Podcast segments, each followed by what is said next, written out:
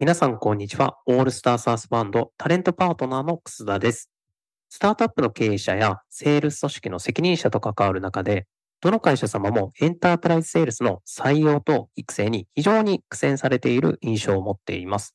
そこで今回はゲストに RightTouch 代表の野村さんをお招きしました。野村さんは大学卒業後、ワークスアプリケーションズに新卒で入社され、未経験の中でエンタープライズセールスの経験を積まれています。そして、その後はスタートアップ企業に転職され、セールス組織の立ち上げ、直近はスタートアップ企業を創業されています。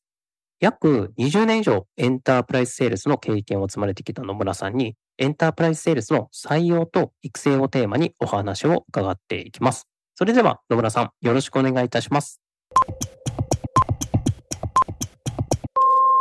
よろしくお願いします。ライトタッチ代表取締役の野村と申します。ライトタッチは2021年の12月ですね、プレイドという会社から社内企業してできた会社になります。ライトタッチ自身もエンタープライズのセールスっていうところにかなり力を入れていて、元々の我々のプロダクトがエンタープライズにフォーカスをしたプロダクトになっているので、そういったところでエンタープライズをどう攻略していくのか、セールスだけではなくて、カスタマーサクセスや製品、プロダクト戦略を含めてですね、 RightTouch を2年ぐらい運営してきているところもありますので、その辺のノウハウも含めてお話しできればなと思います。野村さん結構いろんなノウハウをノートとかでも発信していて、すごくお話できるのを楽しみにしてました。よろしくお願いします。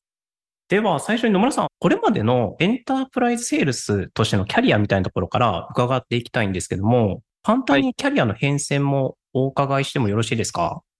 新卒でワークスアプリケーションズという会社に入りまして、最初の3年ぐらいはアカウントエグゼクティブっていう形で自分で案件を持って大企業を攻めていくというようなところでエンタープライズセールスをやっていたというところになります。で、4年目ぐらいからはセールスやりながらプレイングマネージャーとして何人かのチーム員を率いて、これもエンタープライズのセールスを獲得していくチームとして運営をしていって、まあそこからですね、大きなチームを持たせてもらったりとか、あとは新規の営業みたいなところにかなりフォーカスをしていた会社でもあったんですけど、とあるタイミングからやっぱり既存のお客様にも新しい製品をアップセル、クロスセルしていく必要があるよねっていうことで、既存顧客向けのセールスのチームの立ち上げなんかもやらせてもらって、この辺の一連の経験がですね、エンタープライズセールスの新規獲得から既存顧客へのアップセル、クロスセルみたいなところの包含したノウハウみたいなところにつながっているのかなというところですかね。で、これらを活かして、アップレードに転職をして、エンタープライズセールスの組織の立ち上げをしたりですとか、その中からライトタッチの事業の目になるようなことも見つけて、まあ、社内企業に至るというようなところの変遷になります。普段私もスタートアップ企業のエンタープライズの採用とかに関わってるんですけど、もうはい間違いなくどんなエンプラセールスが欲しいですかって聞くと、ワークさんのお名前って絶対出るんですよ。で、ワークさんって新卒の方を育ててちゃんと一人前のエンプラセールスに育て上げるっていう文化がかなりしっかりあるなっていう印象があって、特殊なこととかやってらっしゃるんですか何か？振り返って、私もなぜワークスの人間が結構スタートアップ界隈のエンタープライズのセールスの責任者になったりとかしてるのかなみたいなところを考えていたんですけど、当時、セールスイネーブルメントってことは全くなかった時代だったんですけど、仕様自体がセールスイネーブルメントにかける投資コストっていうんですかね。それが相当なものだったんじゃないかなっていうのは振り返ると思います。ご自身の新卒の時を振り返って、こんだけ手厚くやってくれるんだと思ったエピソードとかあります？私は同期はたくさんいたんですけど、セールスに配属されるのってまだ2、3人だったので、その2、3人のメンバーを週1回ぐらいで実際にしようが、まあ、ワンオンワンというか、ワンオンツーとかスリーとかだったんですけど、1時間とか1時間半ぐらい時間を取ってもらって、今どういう案件やってるのかとか、どういうふうに進めてるのかみたいな話とか、セールスでの悩みみたいな話とかもそこで相談したりとかっていうのを個別で取ってくれたっていうことが、まず一つ大きいところかなというふうに思います。私の後、どんどんその営業配属の新卒メンバー増えるんですけど、大体やっぱり50人規模とかになってくると、ワンオンワンとか ワンオンツーとかでも結構きついので、集合研修みたいなことをやり始めるようになって、でその集合研修も割合的には、各週とか月1ぐらいで全体の会議があったんですけど、それも多分3、4時間かなりかけて、実際のロープレみたいな話とか、講義みたいな話もあったんですけど、そういうこともやってたので、かなり手厚くやってたんじゃないかなとは思います。セールスイネーブルメントって、当時まだそういう言葉はなかったと思うんですけど、まさしくイネーブルメントの領域だな。ね、あえてスタートアップのプレイドに移った経緯とか背景って何だったんですか？当時、私が新卒で入社した時のワークスって、だいたい従業員が300とか400くらいもうすでにいたんですね。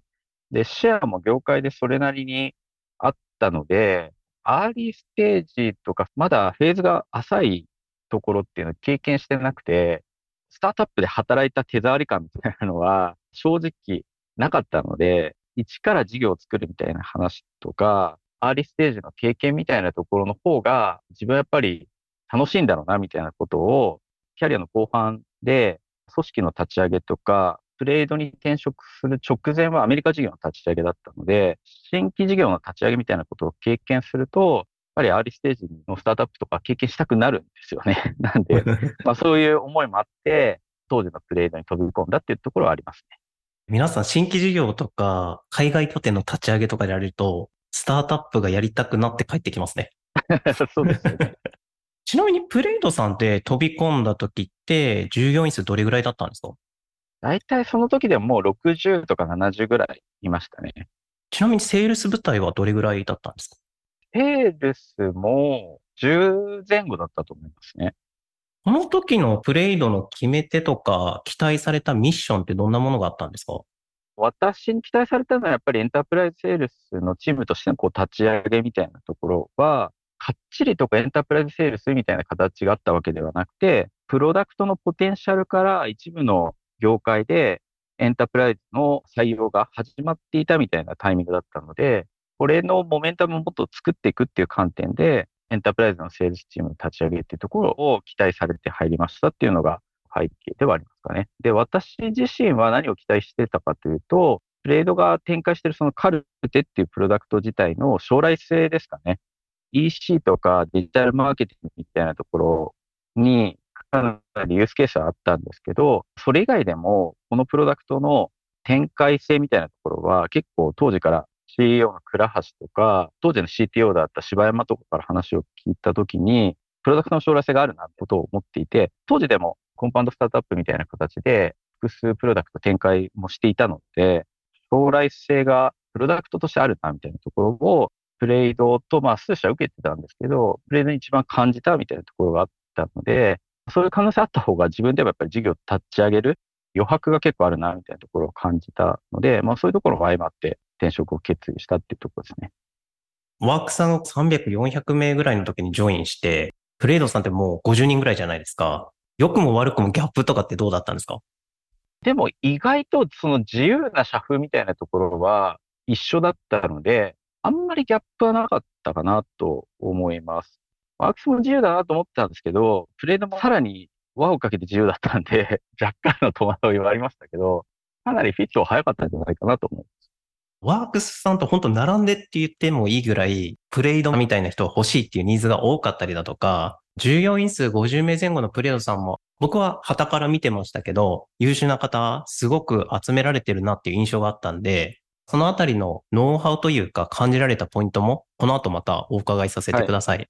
じゃあ、今日なんですけど、野村さん、二つのトピックに分けてお話聞いていきたいなと思っていて、一つ目のトピックはどっちかというと、そもそもエンタープライズセールスってどんな仕事なのかとか、どんな定義の職種だと思われてるかっていうお話。で、はい、後半はどっちかというと、エンタープライズセールスをテーマにした組織づくり。具体的には採用とか育成とかについていろいろお話伺っていければと思ってますので、じゃあ、一つ目のトピックなんですけども、エンタープライズのセールスって具体的にどんな仕事をしているのか、ここをもう一度改めて理解を深めていきたいなと思うんですけども、野村さんの中でエンプラセールスってどんな仕事をする人って定義されてます？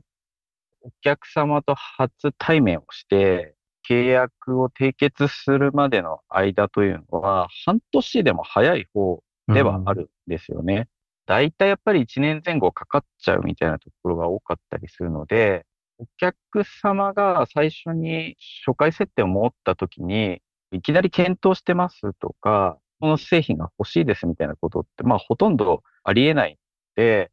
どちらかというとやっぱりちゃんとお客様の課題が何でみたいな話とか、今後どういうことをやっていく予定だとか、事業計画に触れるようなところも含めて、ちゃんとセールスがヒアリングをして、それにアラインするようなやっぱり提案を持っていけるかどうかっていうところですね。で、まあ当然その初回対面した時にはすぐにプロジェクトが動くみたいな話はなかったりとか、お客さんも課題を認識してるケースとかって少なかったりもするので、ある程度やっぱり次につながるような接点を切らさずに中長期でフォローしながらお客さんが本格的な提案をご検討する手前から入り込むみたいなことをできて初めて、特にスタートアップみたいに、大手企業にブランドが効かないみたいなケースだと、やっぱりコンペティションしちゃうとなかなか勝てないみたいなところもあるので、検討が始まったら、御社ですよね、みたいな状態を作れるかどうかみたいなところの営業するので、いわゆるちょっと売り込みとは内容が違うかなっていうような印象を自分としては持っていますね。今の話って、顧客の購買の潜在的なニーズ、顕在化しない状況から長期的なリレーションを構築して、はい、で、しかるべきタイミングに課題解決ができるものをちゃんと提案していく仕事なのかなっていう理解をしたんですけども、はい、私よく採用とかに関わって疑問が持つのが、エンタープライズの定義と SMB セールスの定義って企業様によって結構違ったりするなっていうところがあって、ねはい、これって答えないと思うんですけど、野村さんの中で、エンプラセールスっていうのと、SMB セールス、この二つってどう定義分けしてます？エンタープライズの中にも、やっぱり SMB のセールスに近いような状況もあり得るので、違いにそのターゲットが大企業であるっていうことが、エンタープライズのセールスの世界観に近いかっていうと、必ずしもそうではないかなっていう思うことはあります。エンタープライズセールスの難しさみたいな観点で言ったときには、商材の多分単価の高さみたいな話と、単価の高さがゆえに、関わるステークホルダーの多さ。これは一部門のケースもあれば、複数部門のケースもあるので、複数組織とか、いわゆる関わるステークホルダーが10人以上みたいなケースとかの中で提案活動をして、組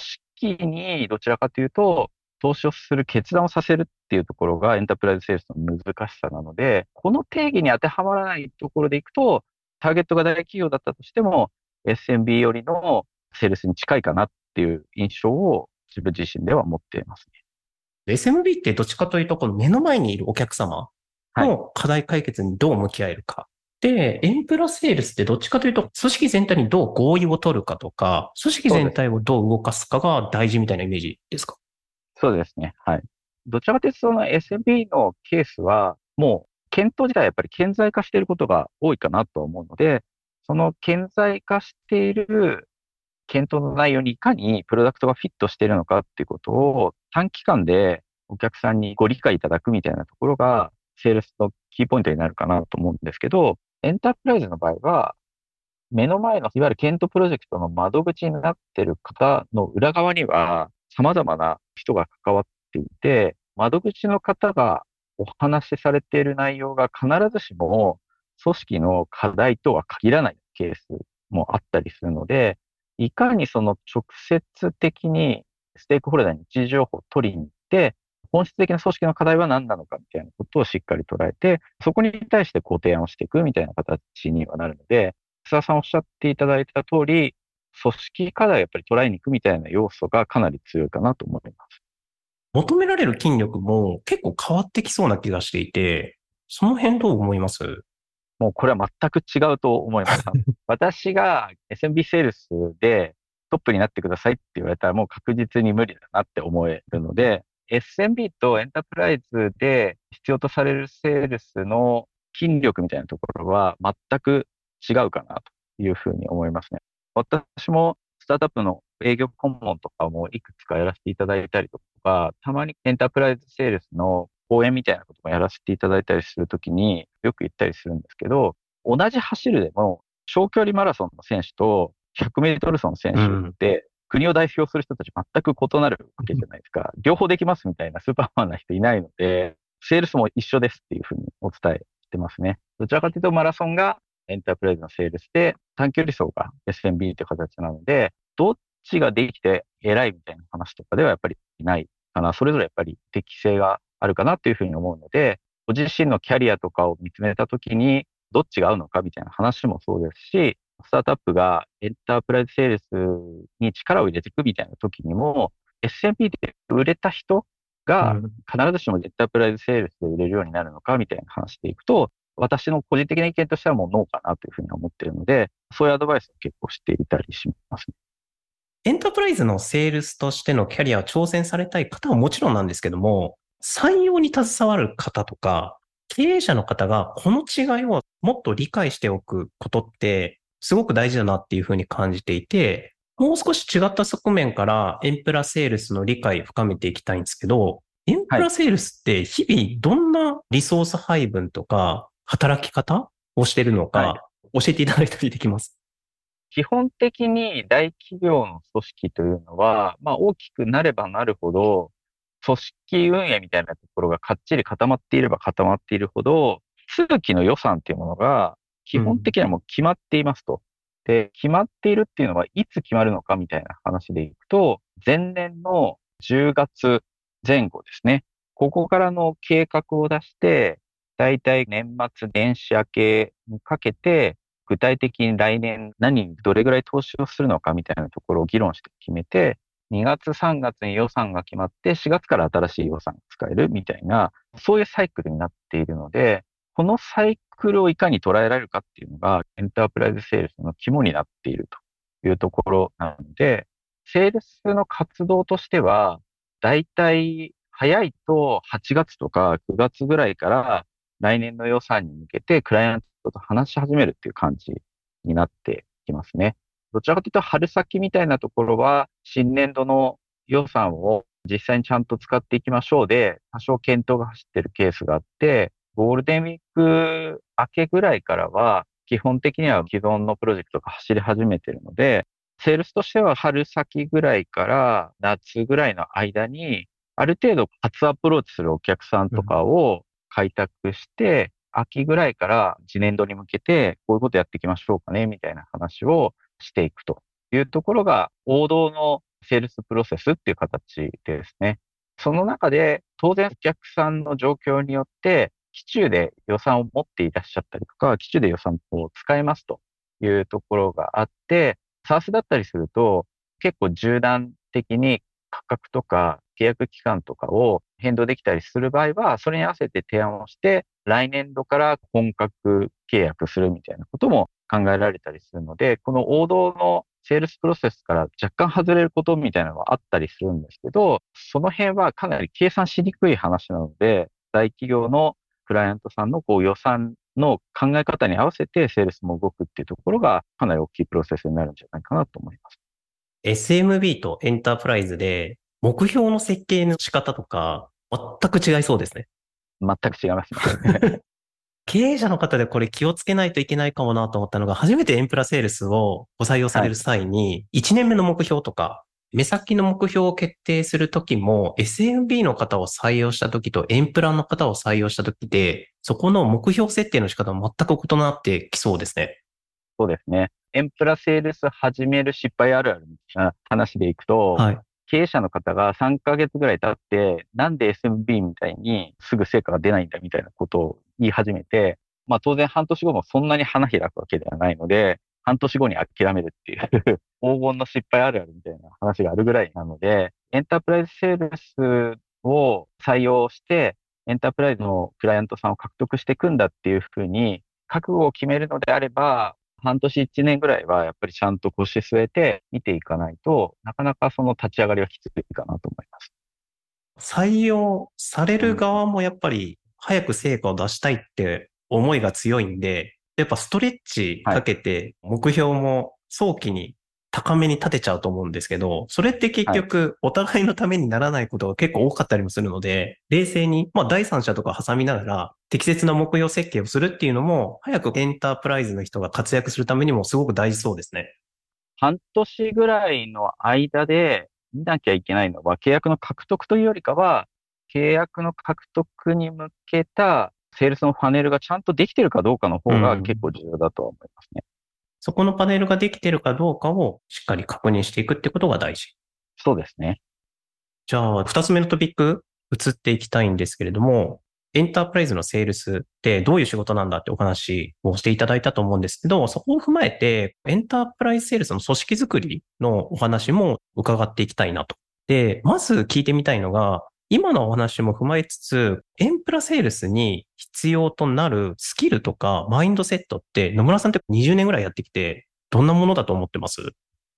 キルでいくと、一番特徴的なところとしては、組織の力学を捉えるみたいなところは、かなり特徴的かなというふうには思います。SMB とエンタープライズセールスの違いみたいなところでお話もさせていただいたんですけど、関わるステークホルダーがやっぱり10人以上になると、頭の中でどの方を説得したら契約に結びつくのかみたいなところが分からなくなってくるっていうところがあるので、この組織力学をいかに可視化して、一人を落とせば全員落ちるっていう組織ではもうエンタープライズの場合ないので、このトピックについてはこの方とか、例えば予算については、この人をやっぱりちゃんと説得しなきゃいけないとか、IT とかセキュリティ周りの観点でいくと、この方を説得しなければならないとか、トピックに応じて説得しなきゃいけない相手みたいな話とか、その相手の中での、いわゆる力関係みたいなことのお話もあったりするので、こういうところをしっかりとこう多面的に捉えられる能力みたいなところはかなり必要になってくるかなと思いますので、この辺を元々の経験として持ってるが一番育成コストは低いと思うんですけど、これからやっぱり育成していかなければならないっていうふうになると、組織の中ではそういうことも意識をして、再現性あるような形で可視化をして、みんなでこの組織力学っていうものを捉えられるような能力をつけていくみたいなことは必要になってくるかなと思います。先ほどの SMB の話も踏まえると、力学っていう観点すごい理解できて、マインドっていう観点で言うといかがです？まあ SMB のセールスもあんまり変わらないかなとは思うんですけど、より強く思っておかないといけないのは、エンタープライズのセールスの場合は、初回商談で何かニーズが顕在化してるわけではないので、製品を売り込んで売れるっていうことは、まあ、ほぼないんですよね。なので、売り込むっていう観点よりは、お客さんが自社が提供しているプロダクトやサービスに対しての課題感があるかどうかみたいなところをしっかりと認識できるかどうかみたいなところが必要になるので、よりお客さん目線みたいなところを持たないと、そこまでの情報をセールスがトライに行けないという話と、トライに行かなければお客さんもやっぱり情報を出していただけないので、そのあたりのマインドはかなり重要になってくるかなと思います。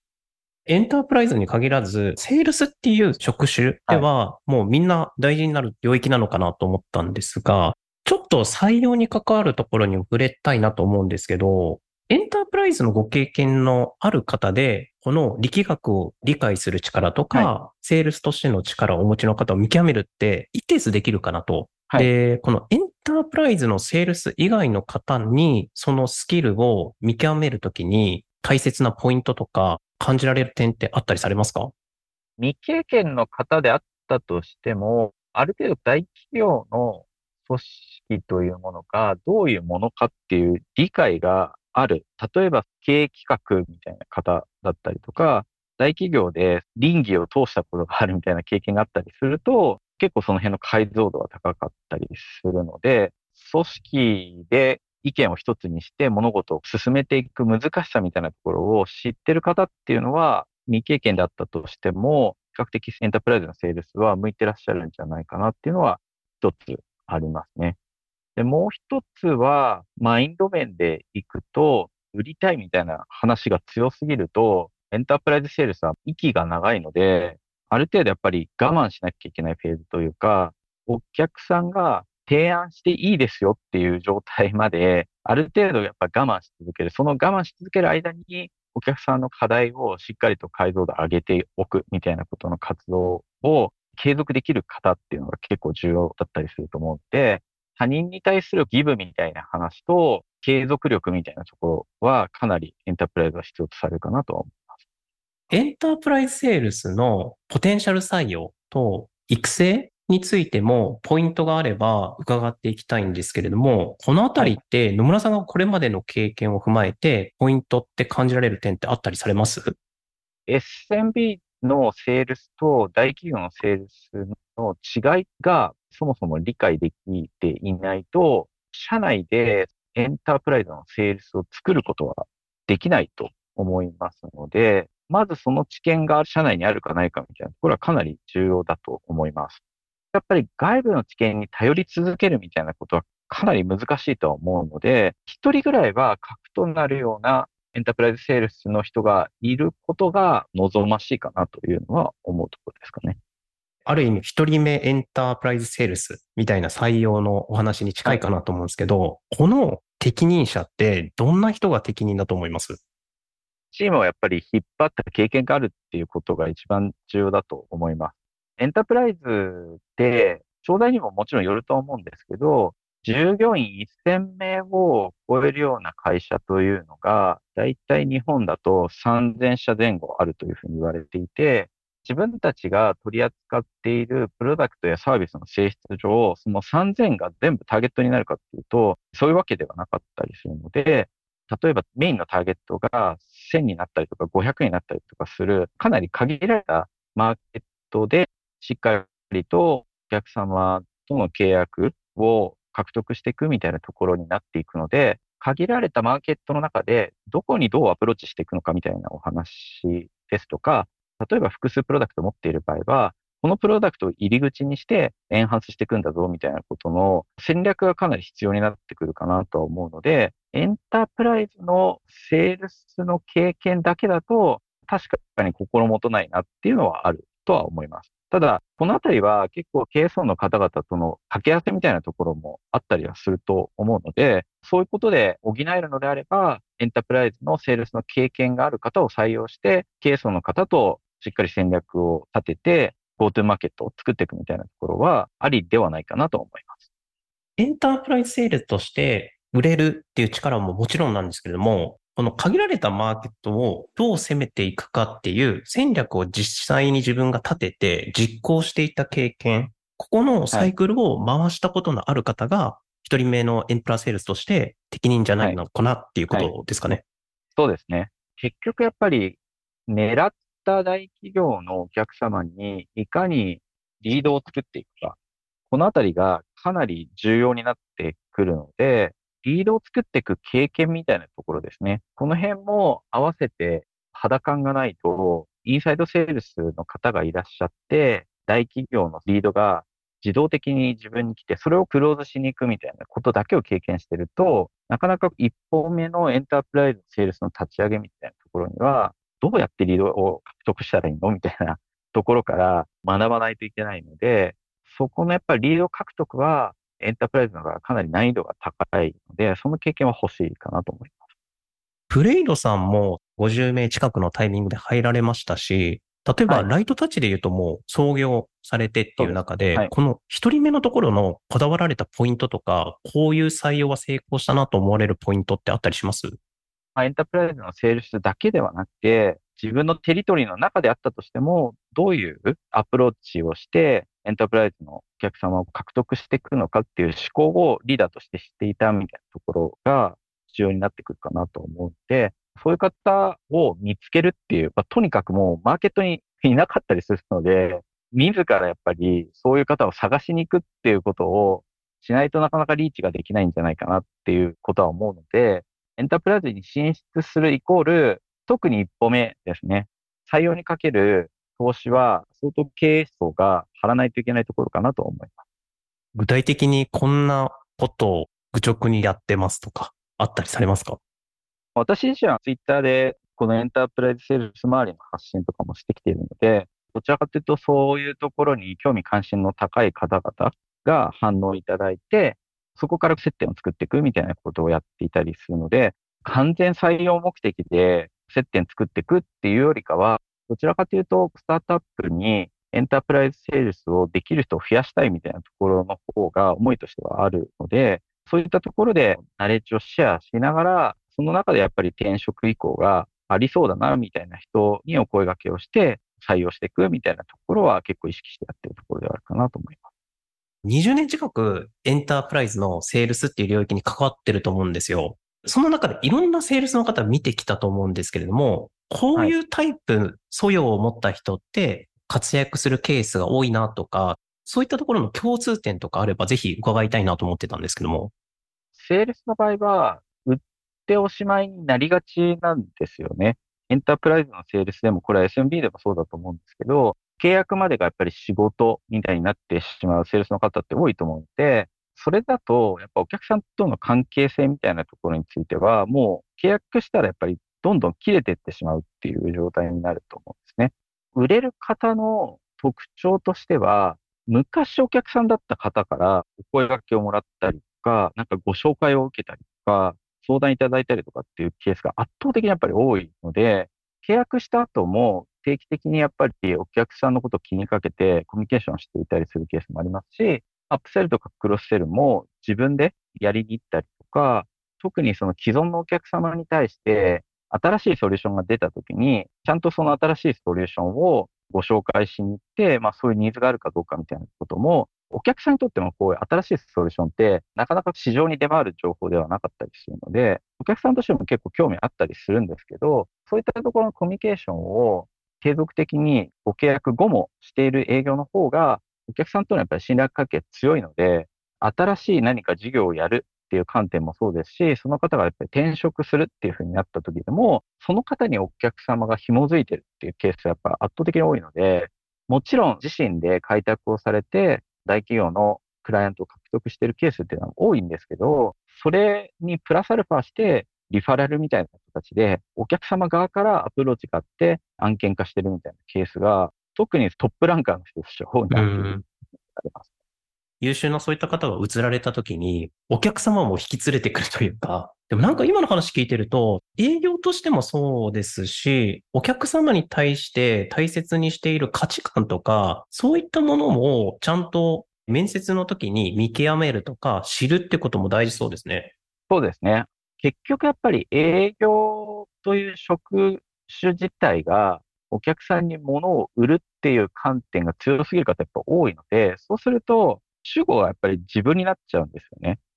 自分が売れて自分が儲かればいいっていう、うん、そういう視点になりがちなんですけど、お客さんとしてやっぱり、この会社と契約したその後にプロダクトを使って効果を出すとか、そういうところにお客さんの目的があるので、お客さん側にやっぱり視点を持ち続けられるか、そもそもその視点がお客さん側にあるのかみたいなことは、セールスとしてはとても重要だと思うので、売れる方ほど売るっていう感覚がないですね。野村さんが面接でこういう質問をすると、そういった適性があるかどうか見極めやすいよとお勧めしている質問とか、そういったものってあったりされます？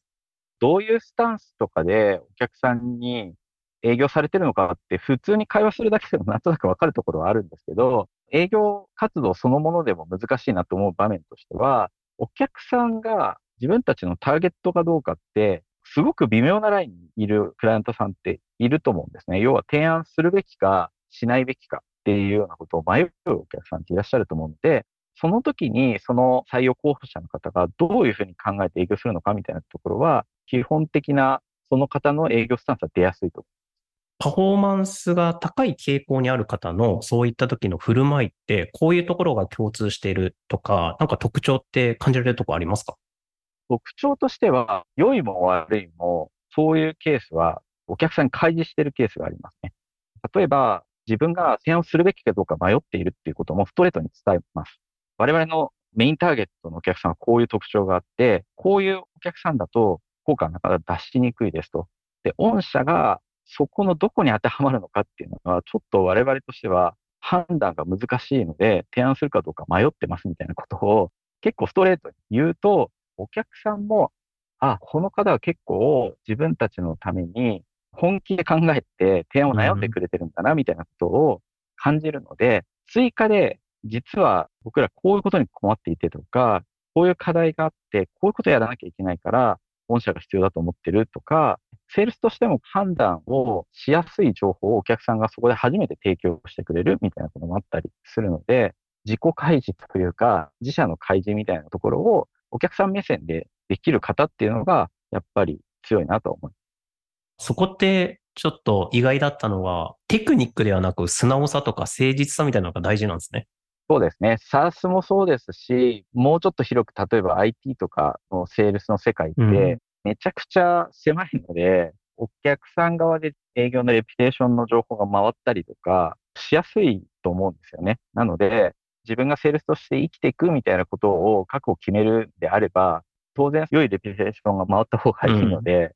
そこの誠実はやっぱり保ち続ける。で、かつ自分たちのプロダクトもしっかり契約していくみたいなところの、ある種難しいバランスをどう取れるかみたいなところは、セールスとしての市場命題かなと思う。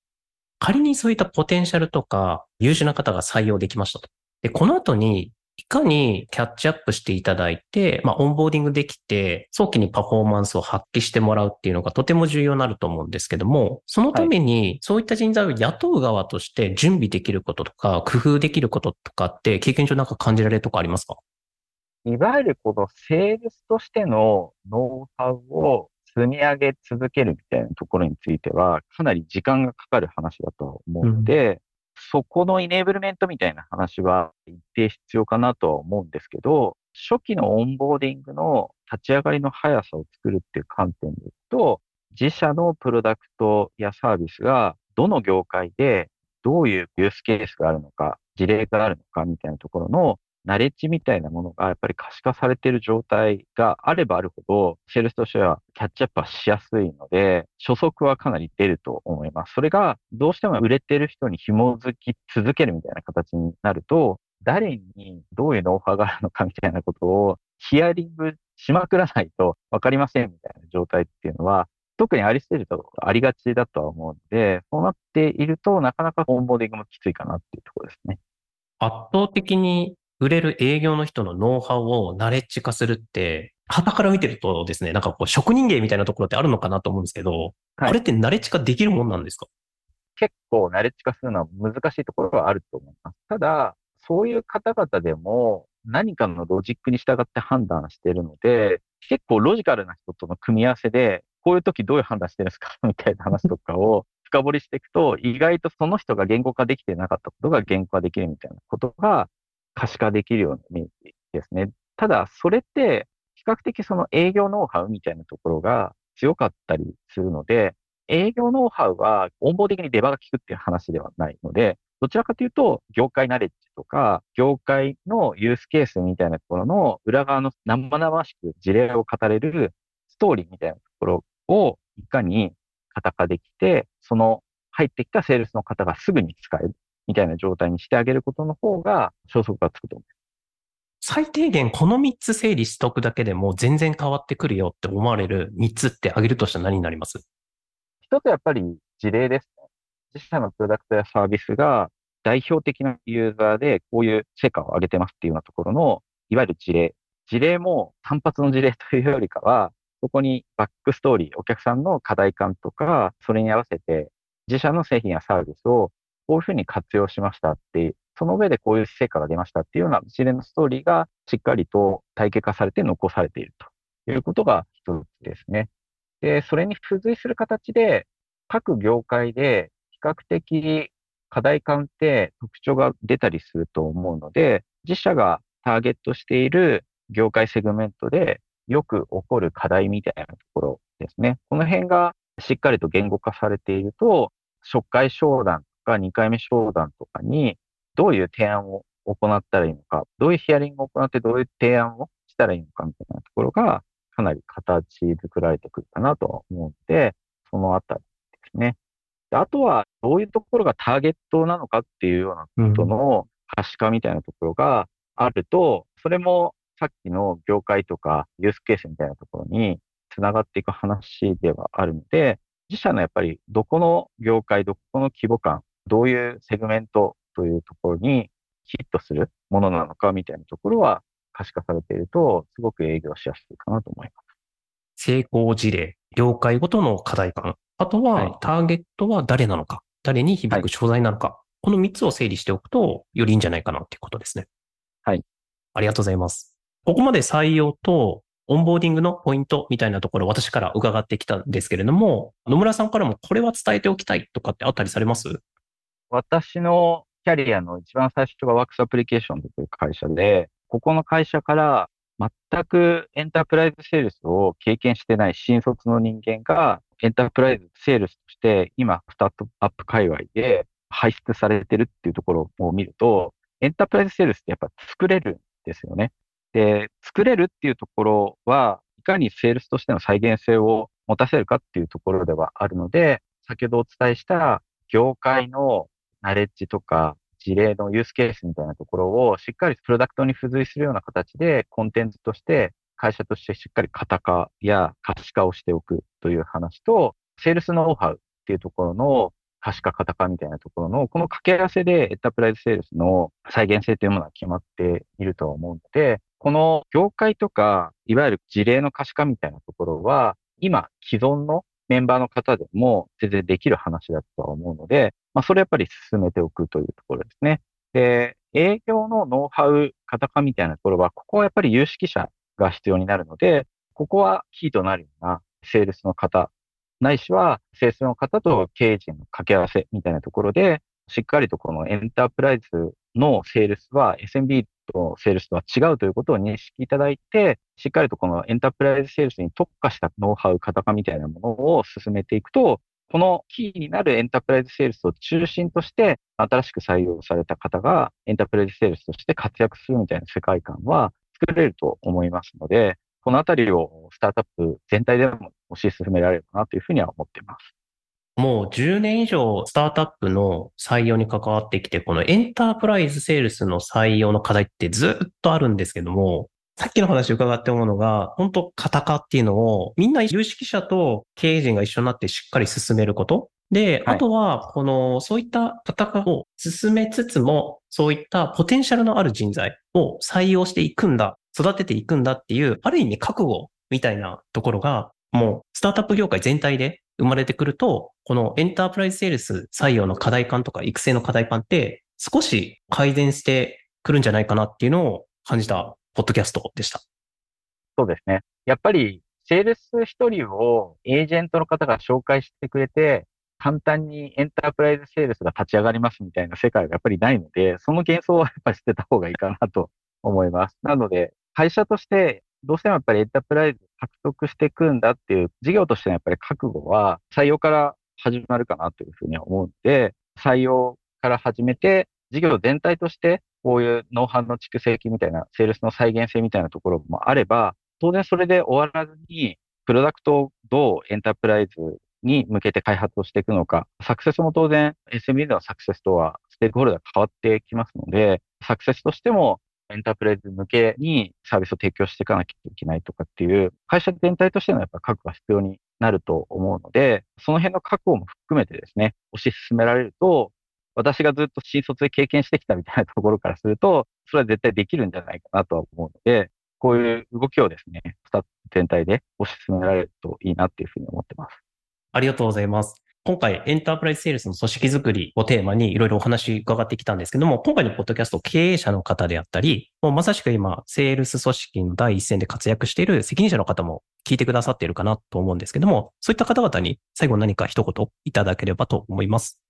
ライトタッチという会社自体も、エンタープライズセールスの経験者が豊富にいるわけではない状態で、事業を進めているところですね。で、その中で事業としてのナレッジ化みたいなところだったり、型化みたいなところを同時で進めていくことによって、今までエンタープライズセールスを経験してない人間でも、しっかりとこう売れていくっていう体制が徐々にできているかなというふうに思います。ここはやっぱり本当に自分たちのビジネスをどこに向けて伸ばしていくのかみたいなところの事業的な決断と隣り合わせだなというふうには思っているので、ぜひその辺はですね、我々もまだ進めたばかりというところもあるので、各会社でのノウハウみたいなナレッジを共有しながら、スタートアップ全体でですね、この大企業との取引が進むというところのセールスみたいなところはですね、増やしていかないといけないかなと思うので、ぜひ協力しながら進められればなというふうに思います。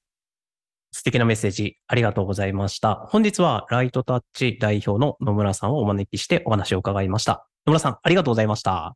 ありがとうございました。ライトタッチでは、ビジネス全般、エンプラのセールスやサクセス、ビズデブがやりたいと思う方で、若手の方含めて積極採用中なので、ぜひ興味を持っていただいた方は、概要欄に URL を掲載しておりますので、そこからカジュアル面談を申し込んでいただければなというふうに思います。よろしくお願いいたします。